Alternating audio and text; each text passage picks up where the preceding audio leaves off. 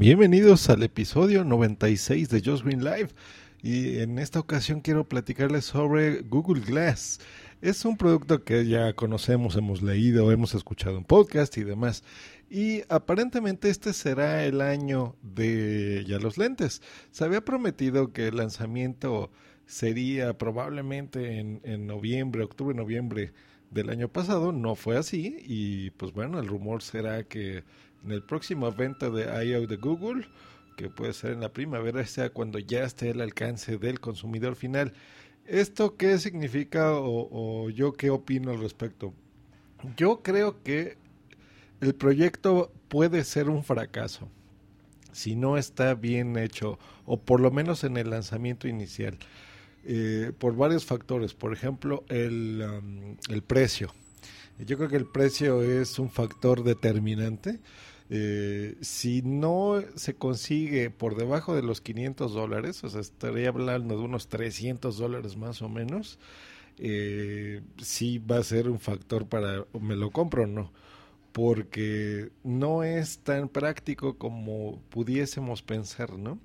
Por ejemplo, si tú tomas una fotografía, no necesariamente lo vas a tener en ese momento en tu iPhone, ¿no? Eh, digo, para Google está pensado para que sea en Android, pero el grosso de la gente pues utiliza un, iPhone, por ejemplo, al menos que estuvieses en una misma red Wi-Fi. Eh, y parte de la filosofía de Glass pues, es que lo traigas en la calle o en, en no sé, haciendo deporte o qué sé yo. Entonces, el precio inicial, desgraciadamente, siempre es muy alto. Recuerden el lanzamiento del PlayStation 3, por ejemplo, en 800, 900 dólares y muy, muy pocas personas lo, compraron hasta que bajó de precio. Otra cosa es la expectativa, es muy alta. Eh, va a ser muy eh, equiparable comparar estos lentes con la tecnología iWatch de Apple si es que la llegan a sacar, por ejemplo, ¿no? Entre qué es lo que hace uno, qué es lo que hace otra cosa. Eh, todo el mundo cree que, Glass es maravilloso y es el futuro. Pudiera ser un buen paso, pero no es lo mismo ver videos de concepto y ver eh, eh, experimentos a, a, que ya sea un producto difícil, ¿no? La otra es el uso. Eh, Google no se ha caracterizado por tener productos muy accesibles de alguna forma, muy simples. Eh, si necesitas una cierta eh, capacitación, o un entrenamiento, llamémosle, de cómo pueda funcionar. Entonces esto te tomará cierto tiempo y no es algo que el, el producto mismo te lleve a hacerlo, ¿no? La otra cosa es, por ejemplo, las aplicaciones. Vivimos ya en un medio eh, y en un mundo acostumbrado totalmente a las aplicaciones y no hay suficientes apps, ¿no? Esto es un hecho, está empezando obviamente, pero mm, yo creo que eso sí va a ser un, un, factor decisivo, ¿no? Y, algo personal es, por ejemplo, el el uso de las tarjetas, ¿no? Por ejemplo, en, en, iTunes, ¿no? Estamos muy acostumbrados a que venden las, las tarjetas de iTunes. Vamos, las compras prácticamente en cualquier lugar. Eh, las pones, las das de alta y se acabó, ¿no? No necesariamente necesitas una tarjeta de crédito, aunque muchos así tenemos esa confianza casi ciega en Apple y damos nuestros datos. Eh, no es lo mismo en Google. Google es una plataforma más pirateable hasta cierto punto y su dinero eh, por políticas no lo generan tanto de venta de, productos propios, sino me refiero a, publicidad, por ejemplo, ¿no? Entonces yo creo que no le han echado ganitas en eso para que eh, la gente pues pueda con confianza depositar su dinero en ellos.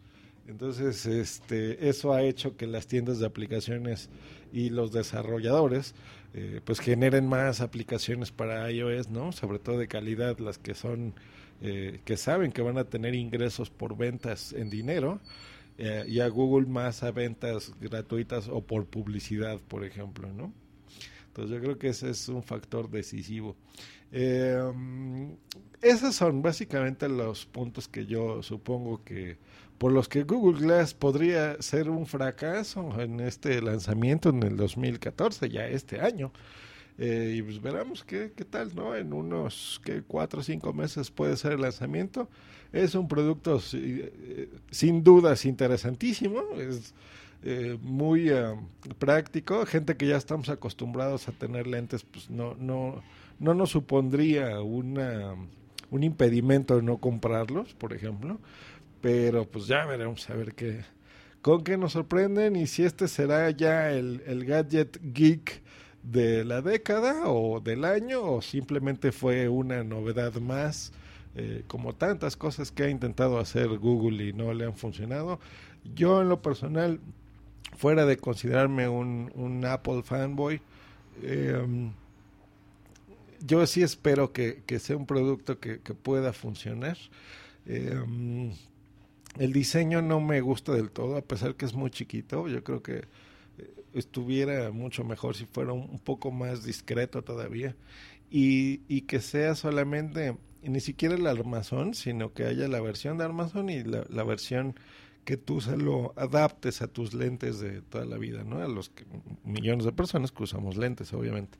Y a los que no, pues bueno, que sea un, una forma eh, fácil de adaptar, no sé, incluso a sus lentes oscuros o eh, que no, no moleste tanto eh, pues veamos qué tal, qué tal eh, pinta este producto el Google Glass para este año.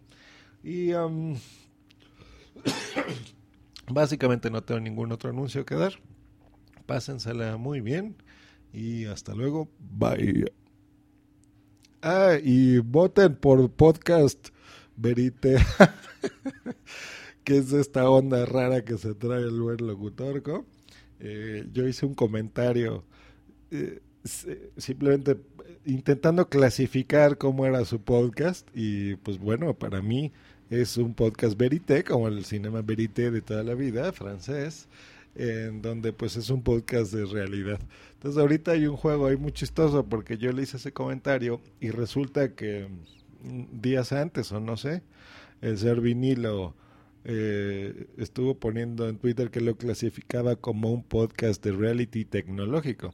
Yo digo que no, porque es un podcast que habla no necesariamente de tecnología. Muchas veces, como hace eh, este domingo incluso, ¿no? Publicó una entrevista a gente que hace música o qué sé yo, o sea, no necesariamente es de tecnología, aunque ese es su principal tema, estoy totalmente de acuerdo. Entonces yo creo que es un podcast de realidad. Debiese ser una categoría que pudiese existir, eh, sin lugar a dudas. Pero bueno, es un juego, es una tontería. Eh, pero bueno, es, es algo divertido y de repente nos gusta reírnos y ver tweets y, y fomentar ese tipo de cositas. Entonces, pongan hashtag Verite con V con copia del locutorco y a su servidor, por favor. Simplemente es para jugar y divertirnos esta semanita. Que tengan un maravilloso martes. Y regreso a trabajar, que ando en friega y apenas hoy me di un, tiempecito de, de grabarles alguna cosita y les reseñaré algunas películas que estuve viendo el fin de semana en mi otro canal que es Are You Talking to Me? También aquí por Spreaker. Que tengan un maravilloso día. Hasta luego. Bye.